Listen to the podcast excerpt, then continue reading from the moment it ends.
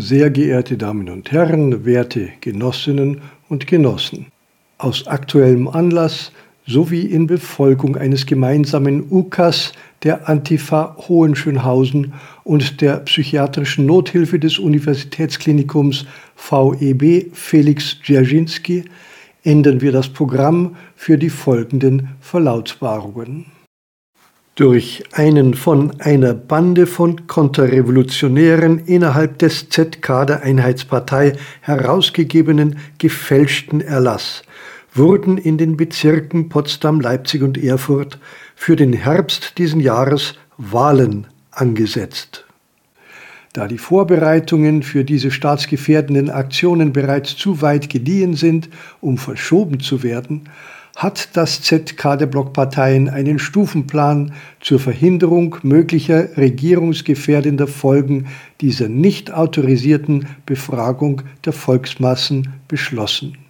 Den Auftakt der Kampagne bildete vor wenigen Tagen die Aufnahme eines neuen Gedenktags in den Katalog sozialistischer Feiertage zu Ehren der beiden ehemaligen Verfassungsschutzpräsidenten Lavrenti Beria, hier mit dem Genossen Stalin und dessen Tochter und von Genossen Armeegeneral Fritz Erich Mielke, hier zusammen mit dem Staatsratsvorsitzenden, dem unvergessenen Genossen Erich Honecker. In einer gemeinsamen Feierstunde würdigte die mehrfach gezeichnete, pardon, ausgezeichnete Volkskommissarin für betreutes Denken, Genossin Lisa Paus, die Bemühungen der Regierung der BDR zukünftig Meinungsäußerungen, welche einen Intelligenzquotienten von mehr als 55 Grad im Schatten überschreiten, mit gesetzlichen Maßnahmen zu behandeln. Wir wollen außerdem den Umstand Rechnung tragen, dass Hass im Netz auch unterhalb der Strafbarkeitsgrenze vorkommt. Viele Feinde der Demokratie wissen ganz genau, was auf dem Social-Media-Plattformen gerade noch so unter Meinungsfreiheit fällt. Wir als Bundesregierung, wir werden da, wo nötig, Gesetze überprüfen und bei Bedarf auch nachjustieren. Wie die eigens für die Veranstaltung herausgegebene Festschrift ausführt, hätten sich die ehemaligen Verfassungsschützer bei der Liquidierung bourgeoiser Kulaken, notorischer Falschdenker, westlicher Grenzprovokateure und revisionistischer LPG-Bauern von dem damals geltenden und nun wieder mit neuem Leben bzw. Tod erfüllten, bewährten sozialistischen Rechtsgrundsatz leiten lassen, erst die Strafe, dann die Tat. Genossin Paus konstatierte weiter, als entscheidend für die Schuld des Einzelnen hat ab sofort nicht die konkret ausgeführte strafbare antisozialistische Tat, sondern vielmehr deren Nichtausführung zu gelten. Denn gerade die Nichtausführung der Straftat bedeute eine unerträgliche Provokation der Parteiführung und deren antifaschistischen Kader. Durch die Nichtausführung einer strafbaren Handlung werden nämlich Parteifunktionäre ebenso wie deren sozialmedizinischen Betreuer absichtlich und aus niedrigen Beweggründen der Möglichkeit beraubt, Bourgeoise, des Lesens und Schreibens mächtige Volksschädlinge zu überführen und zeitnah zu liquidieren. Ein Blick in die ruhmreiche Vergangenheit der sozialistischen Sowjetrepubliken beweist die todsichere Wirkung dieses von dem unvergleichlichen Lavrenti Beria geschaffenen, dann lange vergessenen und nun neu entdeckten Rechtsverständnisses. Dem ebenfalls heute zu ehrenden Genossen Erich Mielke ist es überdies zu verdanken, dass seinerzeit revisionistische, im Auftrag des Kassen, pardon, Klassenfeindes tätige Provokateure mit abgeschlossenem Studium auf frischer Beschuldigung ertappt und im Bautzen zwischengelagert werden konnten.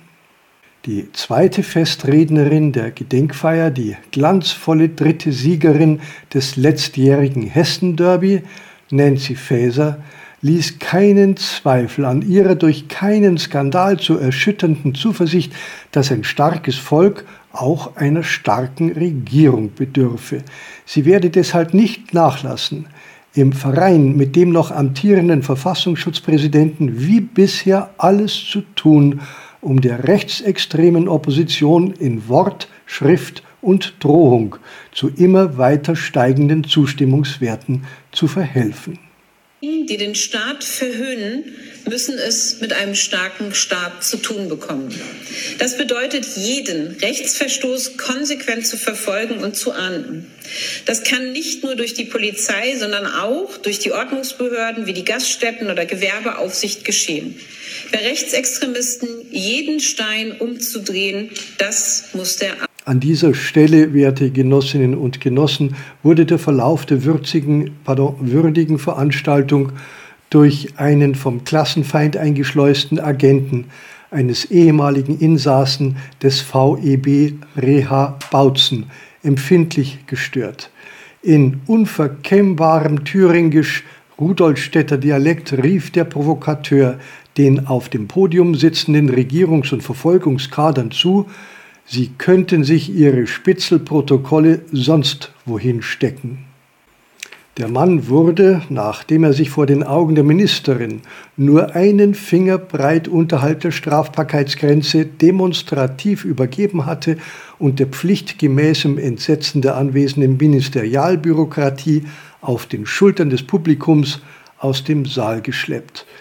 Die Versuche, den bedenklichen Zustand des Mannes durch die Verabreichung von Beruhigungsmitteln oder mittels Medikamenten gegen Übelkeit und Erbrechen zu stabilisieren, konnte nicht in die Tat umgesetzt werden, da bereits mehrere Tage vor der Demokratieförderungsfeier der gesamte Bestand an diesen Medikamenten im Umkreis von 200 Kilometer ausverkauft war.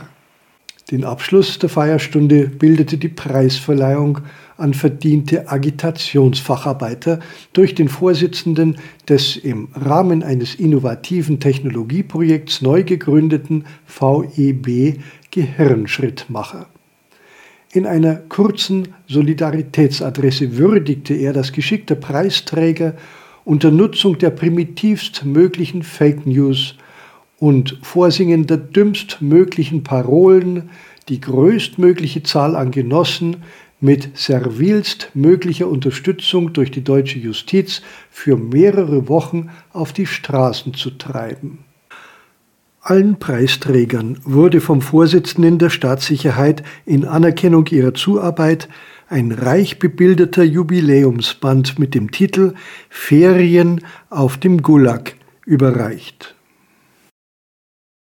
Nachdem Annalena Baerbock bei ihrem letzten Kokainebesuch wegen einer neben ihrer Regierungsmaschine einherfliegenden russischen Drohne den fluchtartigen Rückzug hinter die hintersten Linien angetreten hatte, wurde dem preisgekrönten Genossen die ebenso ehrenvolle wie feierliche Zusage gegeben, dass nun sie anstelle der in Berlin und Düsseldorf kämpfenden ukrainischen SUV-Besitzer gegen Russland zu Felde zu ziehen, die verdiente Ehre haben würden. Die Zusendung der entsprechenden Urkunden verzögert sich allerdings, da alle Preisträger mit unbekanntem Ziel verzogen sind. Nach Abschluss der Veranstaltung strebten die ehrwürdigen Parteikader mitsamt ihren Leibeigen, äh, Leibwächtern wieder ihren Dienstlimousinen zu. Dabei fiel auf, dass sie hierbei Schuhwerk benutzten, welches den Absatz an der Spitze der Schuhe trug. Von der Presseabteilung hieß es dazu, auf diese Weise würde den Genossen wenigstens beim Gehen der Eindruck vermittelt, es ginge stetig bergauf. Mit diesem Bericht zu Ehren des neuen Gedenktags zum Gedenken an die ehemalige Demokratie verabschiedet sich das Kollektiv der aktuellen Kamera von Ihnen, werte Genossinnen und Genossen, und wünscht Ihnen wie immer einen recht extremen guten Abend.